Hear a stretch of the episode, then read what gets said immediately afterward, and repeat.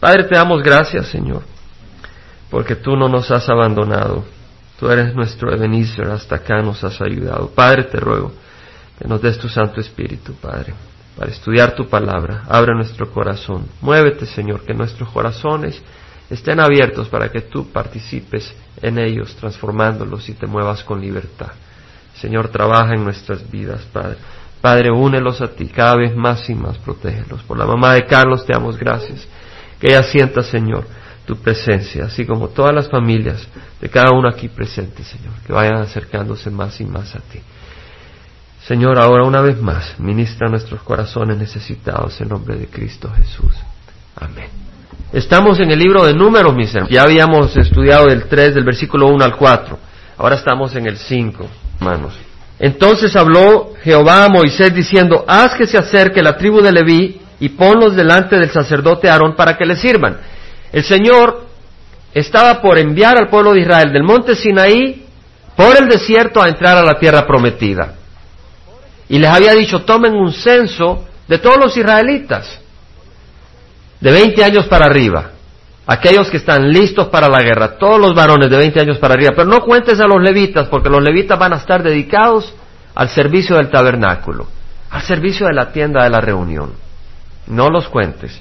Vas a contar a los levitas por aparte. Entonces vimos cómo eh, se contaron las distintas tribus. Hay doce tribus, sin embargo, la de los levitas se apartó y la de José se convirtió en dos, la de Manasé y la de Efraín, de manera que habían doce tribus y la de las levitas aparte para el servicio del templo. Y ahora viene el censo de los levitas. Y vamos a ver cómo el Señor trata con los levitas. Hermanos, aquí hay enseñanza para nuestro corazón. Estemos dispuestos, estemos abiertos a recibir. Dice que entonces habló el Señor a Moisés diciendo, haz que se acerque la tribu de Leví y ponlos delante del sacerdote Aarón para que le sirvan. Haz que se acerque. Tienes que acercarte. No puedes estar lejos. Tienes que acercarte al Señor. Tienes que acercarte al pueblo del Señor. Y se encargarán de las obligaciones para con él y para con toda la congregación delante de la tienda de reunión para cumplir con el servicio del tabernáculo. En la responsabilidad de estos levitas eran con los sacerdotes y con el pueblo, con la congregación. Nuestra responsabilidad es con Dios y con el pueblo de Dios. Cuando servimos, le servimos a Dios y le servimos al pueblo de Dios. Y guardarán también todos los utensilios de la tienda de reunión junto con las obligaciones de los hijos de Israel para cumplir con el servicio del tabernáculo. Darás pues los levitas a Aarón y a sus hijos, les son dedicados por completo de entre los hijos de Israel.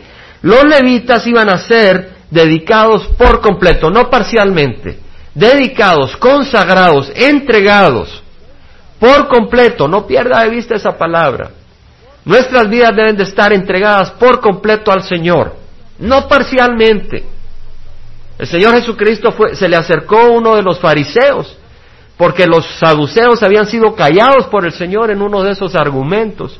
Y los fariseos, el grupo de los fariseos se agruparon y enviaron a uno que era maestro de la ley, que era intérprete de la ley. Le dice, maestro, ¿cuál es el gran mandamiento de la ley de Dios? Y Jesús le dice, amarás al Señor tu Dios con todo tu corazón, con toda tu alma, con toda tu mente. Este es el grande y primer mandamiento. Todo, hay que amar al Señor con todo, hay que estar dedicados al Señor con todo, por completo. Y designarás a Aarón y a sus hijos para que se encarguen de su sacerdocio. Pero el extraño que se acerque será, ¿qué dice su, qué dice su Biblia? Será muerto. El extraño que se acercara a ministrar será muerto. ¿Quiénes iban a dedicarse al sacerdocio? A Aarón y sus hijos. Veamos que Aarón era un descendiente de Leví estaban los levitas. Y Leví, que era uno de los doce hijos de Jacob, tuvo tres hijos, Gersón, Coat y Merari. De, lo, Coat vino la descendencia a donde llegó Aarón y Moisés. De Coat vino Amram y de Amram vino Moisés y Aarón. Entonces los sacerdotes eran levitas, pero solo los de que venían de Aarón. Los demás eran levitas, pero no eran sacerdotes. Solo los descendientes de Aarón podían servir en el sacerdocio. Y el extraño que se acercara a servir como sacerdote tendría que ser muerto. O sea que los levitas no podían entrar al templo, podían entrar al, al patio del tabernáculo, pero no podían entrar al santuario, al lugar santo, mucho menos al lugar santísimo. Al lugar santísimo solo podía entrar el sumo sacerdote. Pero nosotros tenemos el privilegio, como dijimos la vez pasada, que todos nosotros somos sacerdotes los que hemos venido a Cristo Jesús. Por eso en el Nuevo Testamento no vemos que a los apóstoles le dicen sacerdotes, le dicen sacerdotes a cada creyente de Cristo Jesús. Y leímos como en primera de Pedro, esto lo estudiamos la semana pasada, Pedro dice, vosotros, le está hablando al pueblo de Dios, sois linaje escogido, real sacerdocio, somos sacerdotes reales de la realeza, no del rey Carlos III de España, sino del rey de reyes y señor señores Cristo Jesús. Somos hijos de Dios, somos hijos del Rey del universo y en ese sentido pertenecemos a la realeza, a la verdadera realeza, a la que permanece por siempre. Y parte de esa realeza no somos descendientes, pero además somos sacerdotes. Y ya vimos de que eh, leímos en, en, en Números 3.1 que los sacerdotes eran elegidos para ministrar como sacerdotes y nosotros como sacerdotes somos elegidos para servir al Señor. Y vimos cómo en Corintios, cuando estudiamos los regalos del Espíritu, dice, a cada uno se da la manifestación del Espíritu para el bien común. A cada uno. A cada uno se nos da dones espirituales para el bien común, es decir, para ministrar, para servir a otros. Los levitas eran para Aarón y para el pueblo. Y nosotros somos para el Señor y para el pueblo de Dios. No nos pertenecemos. Y cuando nosotros nos pertenecemos a nosotros mismos somos miserables y estamos vacíos. Pero cuando le pertenecemos a Dios y al pueblo de Dios, somos llenos y somos bendecidos y nuestra vida tiene sentido. No cuando nosotros nos somos el centro de nuestra atención. El mismo Pablo dijo, el amor de Cristo nos apremia habiendo llegado a esta conclusión, que uno murió por todos, de manera que todos murieron. Y por todo murió para que los que viven ya no vivan para sí, sino para aquel que murió y resucitó por ellos. Y estudiamos esto la semana pasada. Pero ese es un recordatorio, necesitamos ser recordados. Ahora luego dice el Señor, versículo 11, Jehová habló además a Moisés diciendo, mira, además habló a Moisés, el Señor no solo habló una vez, sino siguió hablando. Y el Señor te habla a ti, no una vez, tú dices, oh, el Señor me habló hace seis años, estaba en tal lugar, pero fue la última vez que te habló el Señor. ¿O te ha seguido hablando el Señor? El Señor te quiere seguir hablando. El Señor no es el día, no es el Dios de ayer, es el Dios de ayer, pero también es el de hoy y el de mañana. Y yo te pregunto, ¿te ha hablado el Señor hoy? ¿Te ha hablado el Señor ayer? Yo te puedo decir que el Señor a mí me habló ayer mientras preparaba el estudio. Por la misericordia del Señor, no por mi esfuerzo. Me dejó claro en mi mente el Señor que Él me hablaba no por mi esfuerzo, sino por su misericordia. Y si te pones a pensar en la oración de Raimundo, toda la oración decía, llénanos, ayúdanos, danos, bendice. La oración se originaba en Dios y lo que necesita para que nosotros recibamos es que estemos vacíos, para que Él nos llene. Cuando nosotros estamos llenos, el Señor no nos puede llenar porque estamos llenos. Lo que necesitamos es estar vacíos y venir al Señor. Señor, llénanos. Eso es lo que quiere hacer el Señor, llenarnos. Y el Señor dice, mira, yo he tomado a los levitas de entre los hijos de Israel, el Señor los está dando. En lugar de todos los primogénitos, los que abren el seno materno entre los hijos de Israel, los levitas pues serán míos. Está diciendo el Señor que dentro de los hijos de Israel, en lugar de todos los primogénitos, un primogénito es aquella persona que abre el vientre de su madre. El primero, el primero en nacer. Y dice, en lugar de todos los primogénitos entre los hijos de Israel, a los levitas había tomado. En otras palabras tenemos esto. El pueblo de Israel, cuando estaba en Egipto, el Señor juzgó a Egipto y murió cada primogénito de los egipcios. Cada hijo mayor murió. Pero el Señor le perdonó la vida a los primogénitos de los israelitas.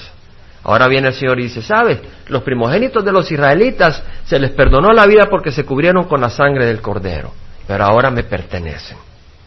Y ahora dice el Señor, me pertenecen quiere decir que van a estar consagrados a mi servicio. Pero luego viene y dice el Señor, ¿sabes qué? Cada primogénito de todas las doce tribus me pertenece, van a estar consagrados al servicio, pero voy a hacer un cambio. En vez de agarrar a cada uno de los primogénitos de todas las tribus, voy a agarrar a los levitas y por cada primogénito que haya voy a tomar un levita. En otras palabras, voy a tomar a todos los levitas a cambio de cada primogénito de las tribus de Israel. Y si nos damos cuenta, en el versículo 39 dice, todos los enumerados de los levitas que Moisés y Aarón contaron por sus familias, por mandato del Señor, todos los varones de un mes arriba eran 22 mil. O sea, contaron a todos los levitas y eran 22 mil. Y luego cuentan a todos los primogénitos. Y en el versículo 43 vemos que todos los primogénitos varones, conforme al número de sus nombres de un mes para arriba, los enumerados eran 22.273. O sea que habían más primogénitos israelitas que levitas. ¿Entendemos, hermanos? Habían 22.000 levitas que eran los que iban a ser dedicados al Señor a cambio de los 22.273 primogénitos israelitas. Y esos 273 primogénitos israelitas había que rescatarlos porque no habían, no habían levitas que fueran entregados a cambio de ellos.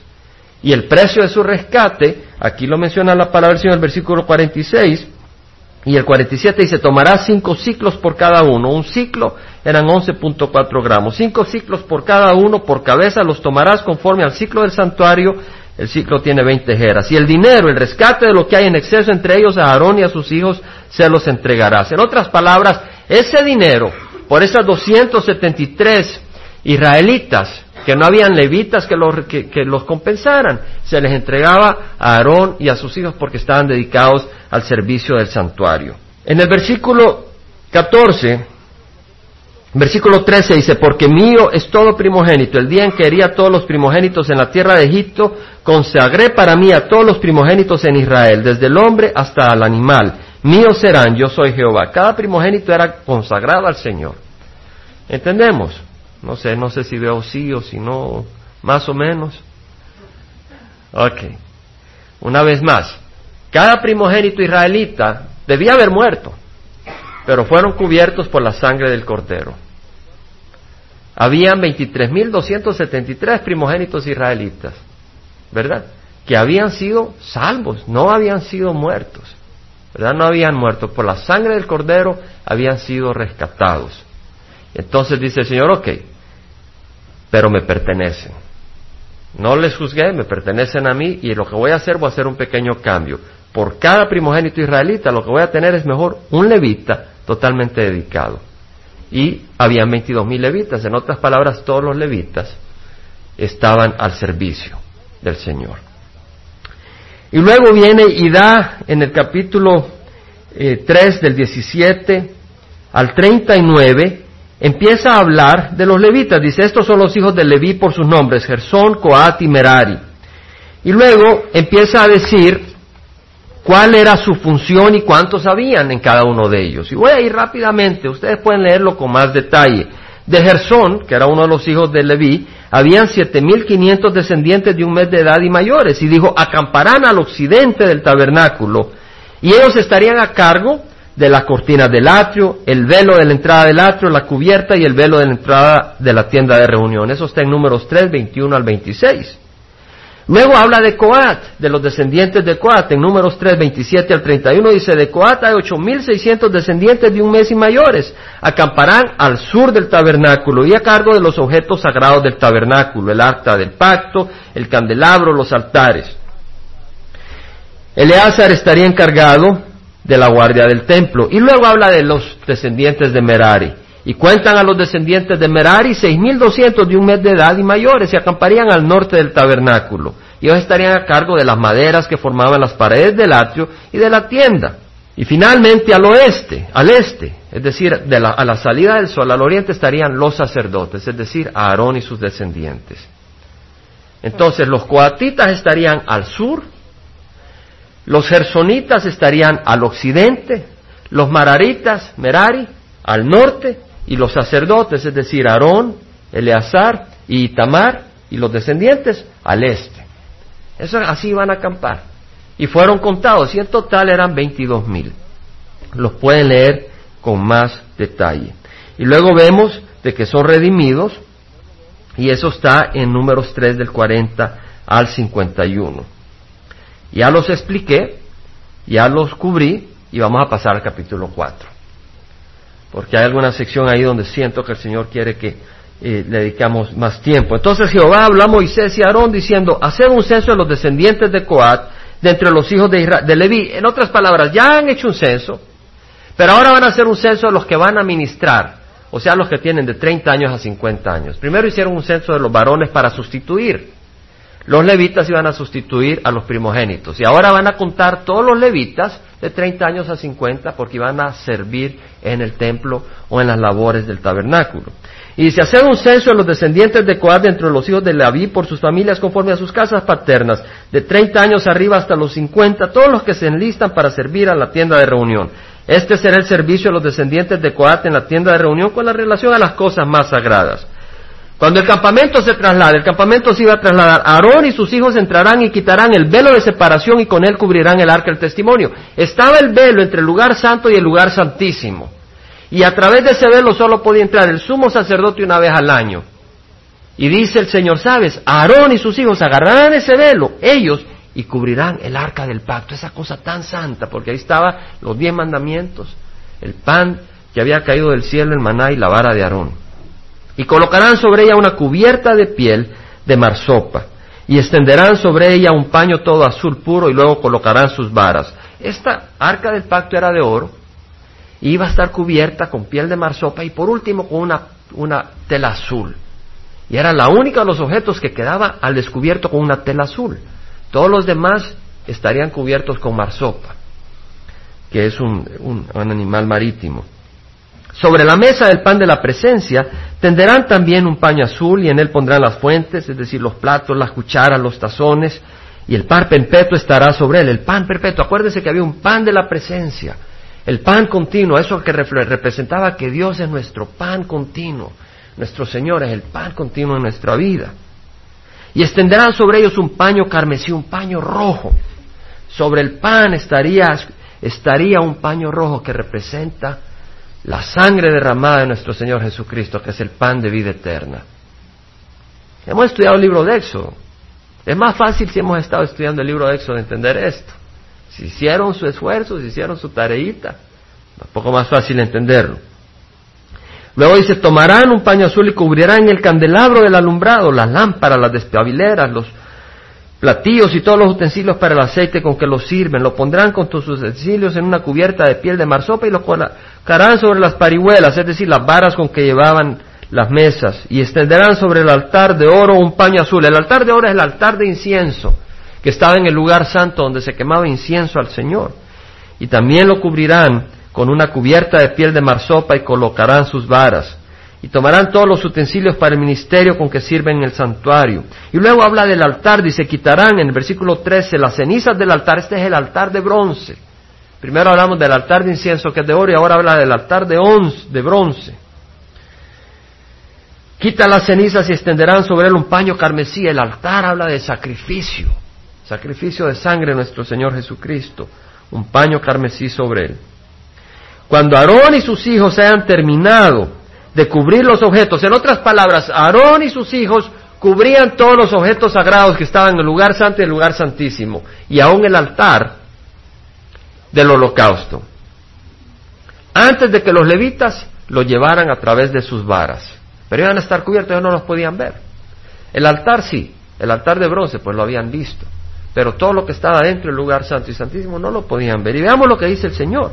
Cuando Aarón y sus hijos se han terminado de cubrir los objetos sagrados y todos los utensilios del santuario, cuando el campamento esté para trasladarse, vendrán después los hijos de Coat para transportarlos, pero que no toquen los objetos sagrados, pues morirán.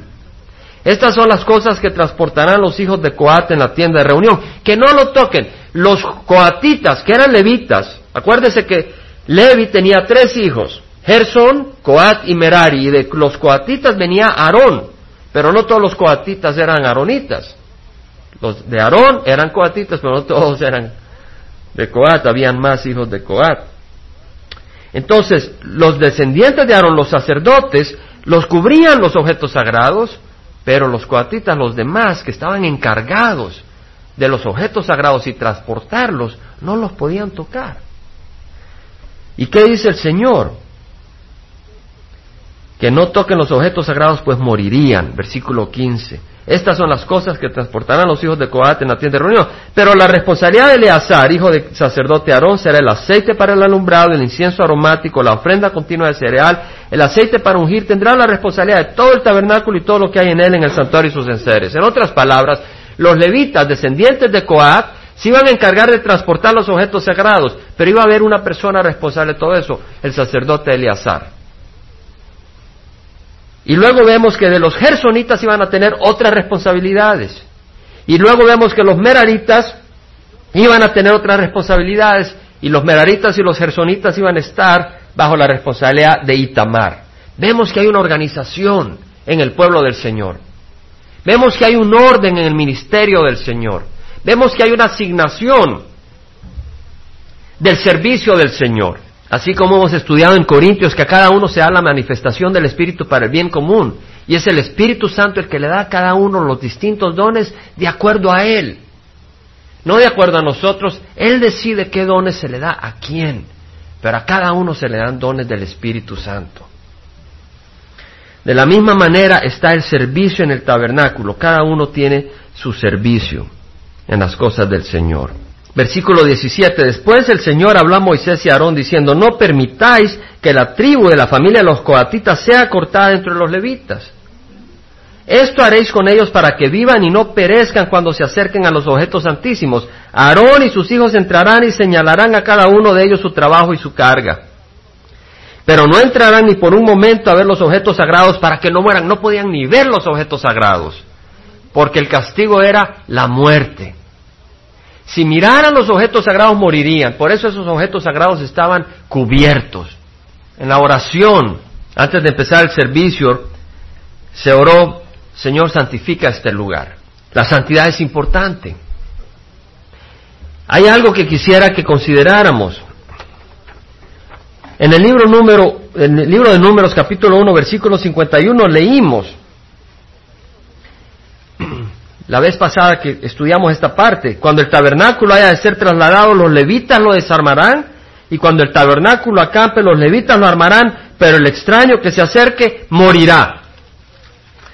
En números 3, versículo 4, estudiamos el domingo pasado, Nadab y Abiú murieron delante de Jehová cuando ofrecieron fuego extraño. ¿Por qué? Porque no consideraron la santidad de Dios. En el libro de Levítico, capítulo 10, estudiamos la vez pasada, el versículo 3 que Moisés dijo a Aarón, esto es lo que el Señor habló diciendo, como santo seré tratado por los que se acercan a mí y en presencia de todo el pueblo seré honrado. En otras palabras, Moisés le dice a Aarón, tus hijos, Abidú, Nadab y Abiú, murieron porque no me consideraron santo. ¿Por qué? Porque ofrecieron un fuego extraño que no le había ordenado. Habían actuado no en obediencia al Señor. Y el Señor es santo. Y al actuar en desobediencia al Señor, el fuego de Dios les consumió. En números 3.38, volvemos a leer, los que habían acampar delante del tabernáculo al oriente, delante de la tienda de reunión hasta la salida del sol, eran Moisés, Aarón y sus hijos desempeñando los deberes del santuario para cumplir la obligación de los hijos de Israel, pero el extraño que se acercara moriría. ¿Cuántas veces el Señor está diciendo el extraño que se acerca a un Dios santo moriría? En el capítulo 4, versículo 15 volvemos a leer, cuando Aarón y sus hijos se han terminado de cubrir los objetos sagrados y todos los utensilios del santuario, cuando el campamento esté por trasladarse, vendrán los hijos de Coat para transportarlos, pero que no toquen los objetos sagrados, pues morirían. Y en el versículo 20 leemos, pero no entrarán ni por un momento los levitas a ver los objetos sagrados para que no mueran. Lo que estamos viendo es que Dios es un Dios santo. Dios es un Dios santo. La palabra santo, ser santificado, es Kadash en hebreo y quiere decir ser limpio, puro, sin contaminación. Dios es moralmente en su carácter un ser puro. Dios no tiene mancha. Dios no tiene perversión. En Dios no hay hipocresía. En Dios no hay mentira. En Dios no hay engaño. En, en Dios no hay doble ánimo. En Dios no hay defecto. En Dios no hay veneno. En Dios no hay distorsión.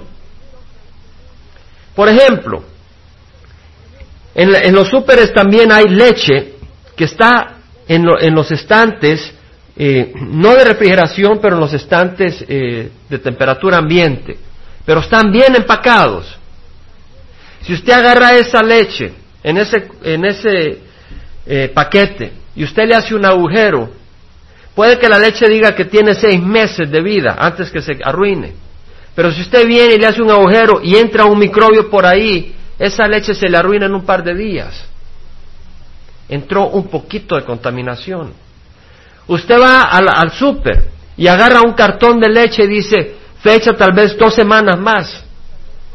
Pero si usted viene lo abre y lo deja afuera, inmediatamente entra bacteria y la arruina en un par de días. No se la puede tomar.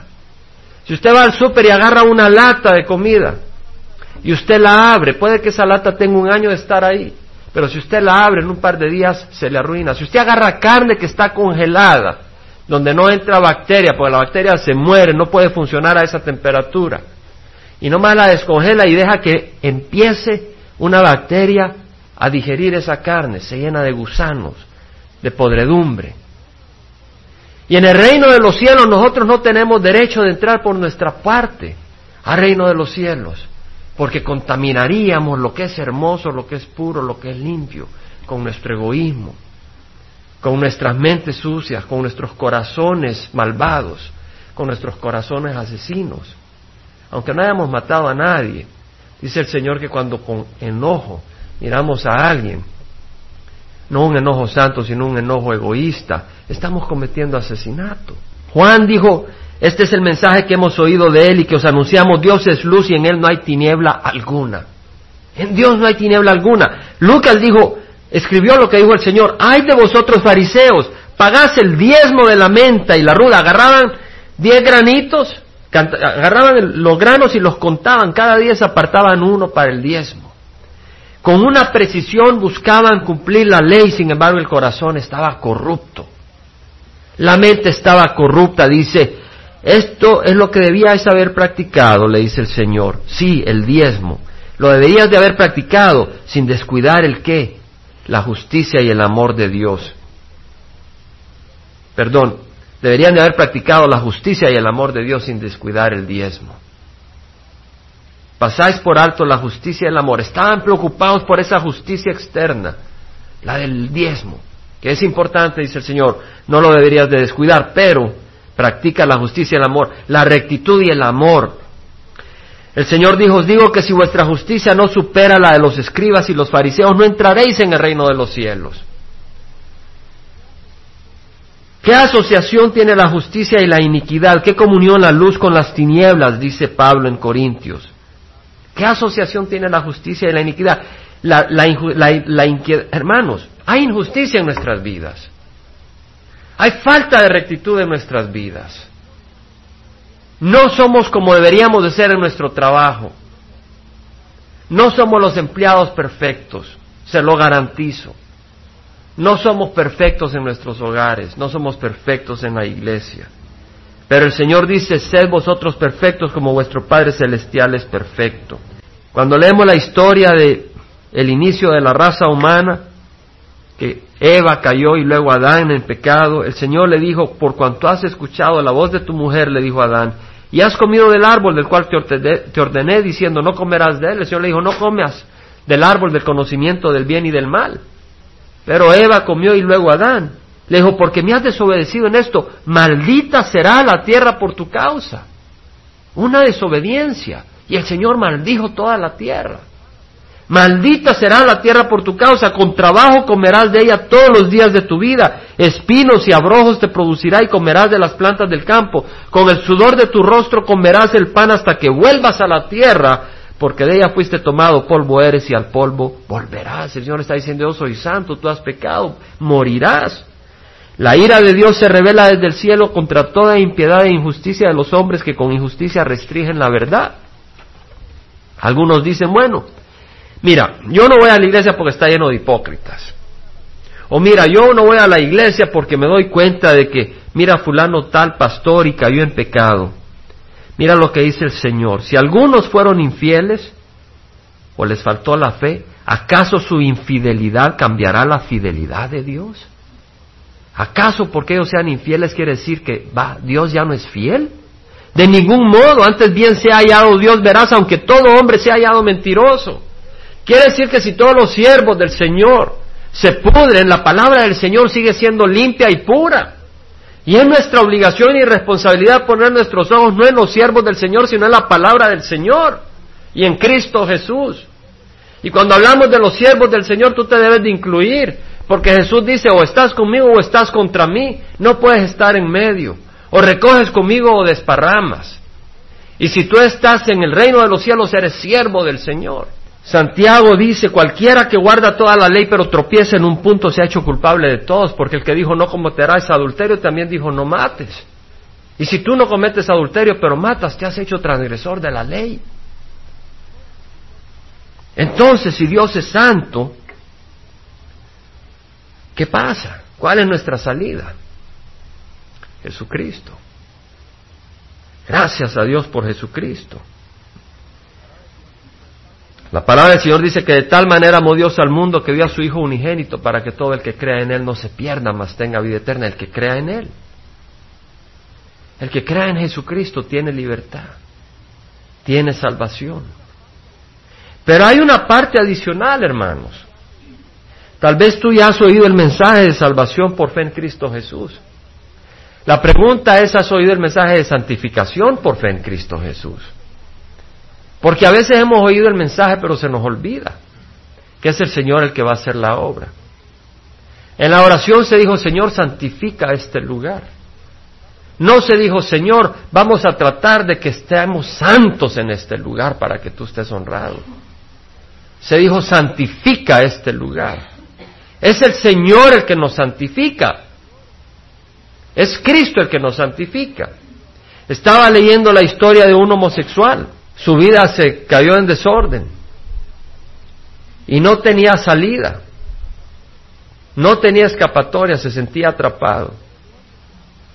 Pero oyó el mensaje de la palabra del Señor y le llamó la atención, el amor del Señor. Empezó a ver la vida que había en el Señor, las alabanzas, y se empezó a interesar y empezó a ir. Pero empezó a tener esa lucha interna, porque empezó a darse cuenta que la homosexualidad era un pecado, aunque ahora ordenan de ministros y de pastoras a homosexuales y lesbianas. Pero el Señor dice que es pecado y este hombre se dio cuenta que él estaba viviendo en pecado y empezó a tener esa lucha interna. Estaba luchando internamente, decía, quiero liberarme de este impulso que me atrapa. Y seguía luchando y seguía luchando sin éxito y empezó a, empezó a perder peso. Había una lucha. Él sabía que tenía que liberarse de eso. Había una lucha. Pero seguía oyendo, seguía yendo a la iglesia, seguía alimentándose. Y un día iba pasando por, uno, por un centro comercial, se acuerda el lugar y el momento, lo impresionante, que de repente sintió que Dios lo liberó. Él no pudo por sí mismo, pero Dios lo liberó. Y se dio cuenta que es Dios el que lo libera a uno. No son tus esfuerzos. Tienes que reconocer de que no son tus esfuerzos los que te liberan de tus pecados. Es Cristo. Él es el que nos libera. En Filipenses leemos, estando convencido precisamente de esto, que el que comenzó en vosotros la buena obra, la perfeccionará hasta el día de Cristo Jesús. ¿Quién comenzó la obra? Cristo. Él nos salvó. ¿quién va a continuar la obra de liberarnos de aquellas cosas que no le palacen a Dios? Cristo. Y muchas veces venimos al Señor, recibimos salvación y ahora queremos liberarnos por nuestros propios esfuerzos sin saber que es Cristo el que va a hacer la obra. Y vivimos miserables porque todavía no hemos llegado al punto de estar rendidos a los pies y decir, Señor, yo no puedo. Y todo cristiano tiene áreas donde no hay una libertad completa. Pero yo te traigo este mensaje de que Cristo te puede liberar, a ti y a mí, de esas áreas que no han sido liberadas completamente. Ya sean celos, ya sea temperamento, ya sea egoísmo, ya sean temores que no le dan gloria al Señor porque estás no teniendo tu fe en Cristo. Gálatas, a la iglesia de Gálatas, Pablo le dice, oh Gálatas insensatos, ¿quién os ha fascinado a vosotros ante cuyos ojos Jesucristo fue presentado públicamente como crucificado? Ante la iglesia de Gálatas él dijo, Cristo murió en la cruz por tus pecados y por esa muerte eres libre de tus pecados. Y ahora Pablo dice, ¿recibiste el Espíritu por las obras de la ley o por el oír con fe? Por el oír con fe. Y ese Espíritu es el que nos libera, porque dice la palabra del Señor que donde está el Espíritu de Dios hay libertad. Es el Espíritu el que nos va a dar la libertad. Y ese Espíritu se recibe por fe. No se recibe por nuestros esfuerzos, no por las obras de la ley. Se recibe por fe. Dios puede romper todo hábito que nos enmaraña. En el Salmo 51 dice en versículo 1 David, David había pecado con Betsabé, había cometido adulterio. Luego a su esposo Urias lo trata de engañar para que crea que el, bebé que tiene Betsabé es de Urias, de su esposo, cuando era de David que había cometido adulterio. Y cuando no lo logra convencer y desviar para que Urias caiga en la trampa, lo manda a matar y después esconde su engaño y su adulterio casi un año hasta que Dios lo confronta con el profeta Natán. Y cuando se da cuenta de su pecado, dice, ten piedad de mí, oh Dios, conforme a tu misericordia, conforme a lo inmenso de tu compasión, borra mis transgresiones. Hay actitudes en tu corazón que no le placen al Señor. Las hay en mi corazón y las hay en tu corazón. Y el Señor nos muestra a David que dice, borra mis transgresiones, tú borra de mí esas actitudes que no te placen. El versículo 2 dice, lávame por completo de mi maldad y límpiame de mi pecado. En el versículo 5 dice, yo nací en iniquidad y en pecado me concibió mi madre. En otras palabras, yo tengo una naturaleza pecadora por naturaleza. Líbrame Versículo 7 dice, purifícame y seré limpio, lávame y seré blanco. El versículo 10 dice, crea en mí, oh Dios, un corazón limpio. La palabra crear acá es la misma palabra que se usa en hebreo en el primer versículo de la Biblia donde dice que Dios creó los cielos y la tierra. La palabra crear ahí es crear de la nada. Y, y David está diciendo de la nada crea en mí un corazón limpio. no solo limpies mis pecados, pero dame un corazón aceptable a ti. En Filipenses leemos que es Él quien produce en nosotros el querer y el hacer para su beneplácito. Él es el que puede poner en nuestro corazón ese deseo de hacer las cosas que le placen al Señor. Ven con un corazón quebrado al Señor y dile, Señor, ayúdame en esta área de mi vida. Yo no puedo, pero tú puedes. Pablo dijo, yo sé que en mí, Romanos 7, 18 al 25, yo sé que en mí, en mi carne no habita nada bueno. Pablo lo dijo, en mi carne no habita nada bueno y sin embargo muchos de nosotros estamos queriendo santificar la carne. Y Pablo ya nos dice, en mi carne no habita nada bueno, porque el querer, el querer hacer lo bueno está presente en mí. El hacer el bien, no. El querer hacerlo, sí. Pero de querer a hacer hay una gran distancia. Por eso dice Santiago, seamos hacedores de la palabra, no solamente oidores. La diferencia está en el Espíritu Santo. Dice Pablo, no hago el bien que deseo. Oh, yo quisiera ser una persona bondadosa, pero no la hago. Se me atraviesan en la calle y pego de gritos. Se me meten y me enojo. Me dicen y me altero pero quisiera ser una persona bondadosa, una persona misericordiosa. Dice Pablo, no hago el bien que deseo, sino el mal que no quiero, eso practico. ¿Quién me salvará de este cuerpo terrible? Dice Pablo y luego dice, gracias a Dios por Jesucristo, Señor nuestro.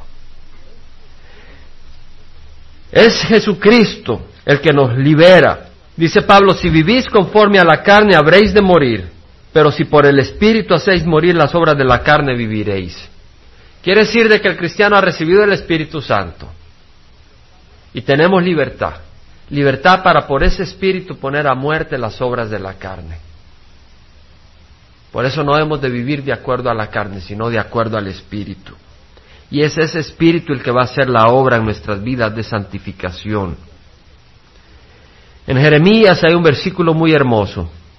Jeremías 32, 27.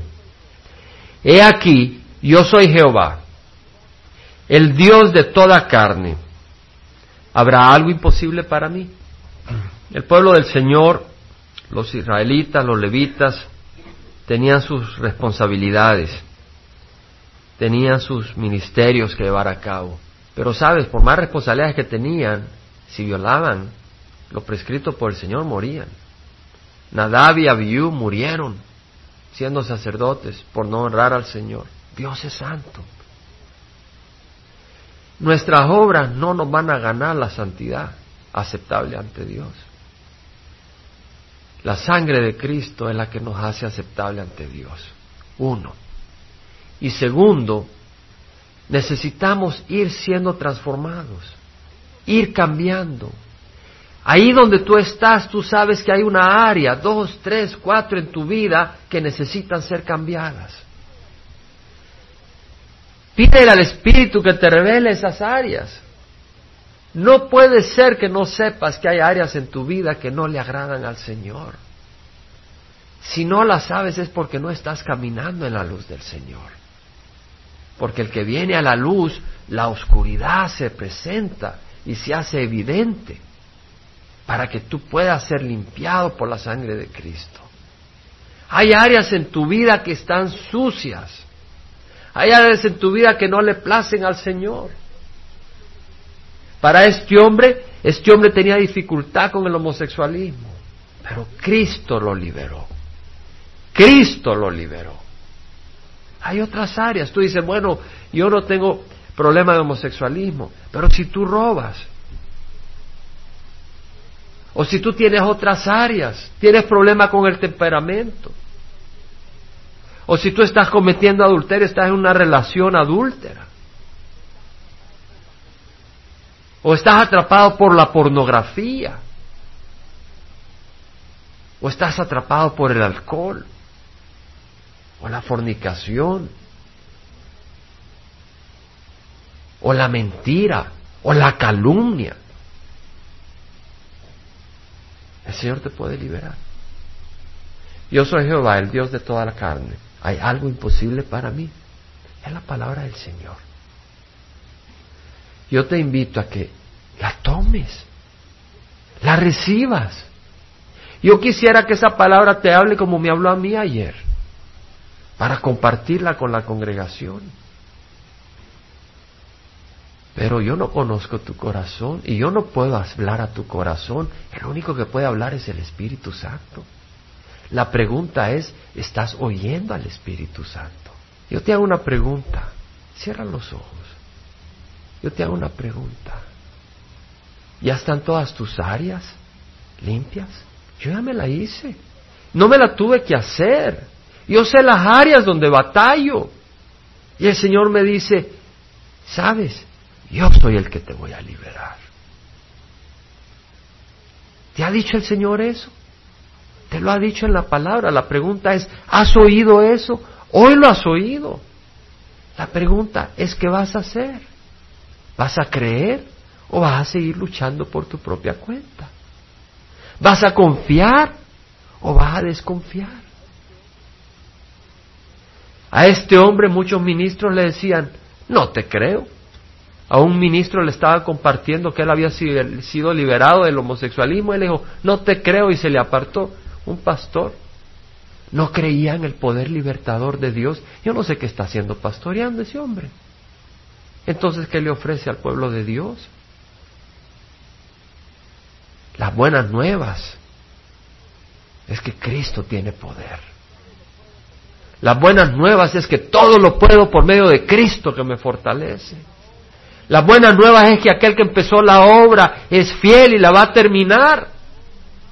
Las buenas nuevas es que el Espíritu nos ha hablado y no te ha dejado seguir sin oír su voz. Las buenas nuevas es que Dios te ama. Las buenas nuevas es que Jesucristo lloró por Jerusalén y no te ama menos que a Jerusalén.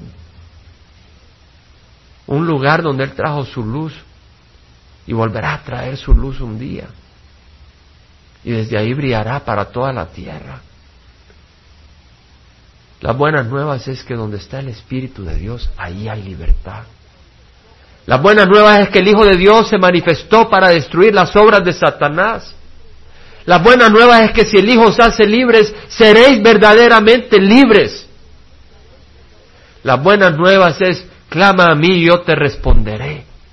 Y te mostraré cosas grandes e inaccesibles que tú no conoces. Las buenas nuevas es que de tal manera amó Dios al mundo. Las buenas nuevas es que si alguno tiene sed, que venga a mí y beba. Las buenas nuevas es que este es el pan que bajó del cielo y todo el que coma de él no morirá jamás.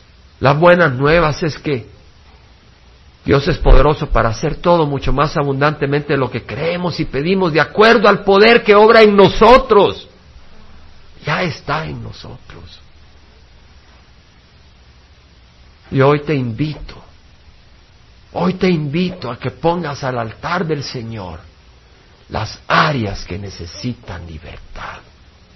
Y que reconozcas que tú no las puedes romper. Y te invito a que pases al frente y le pongas esas áreas con un corazón contrito.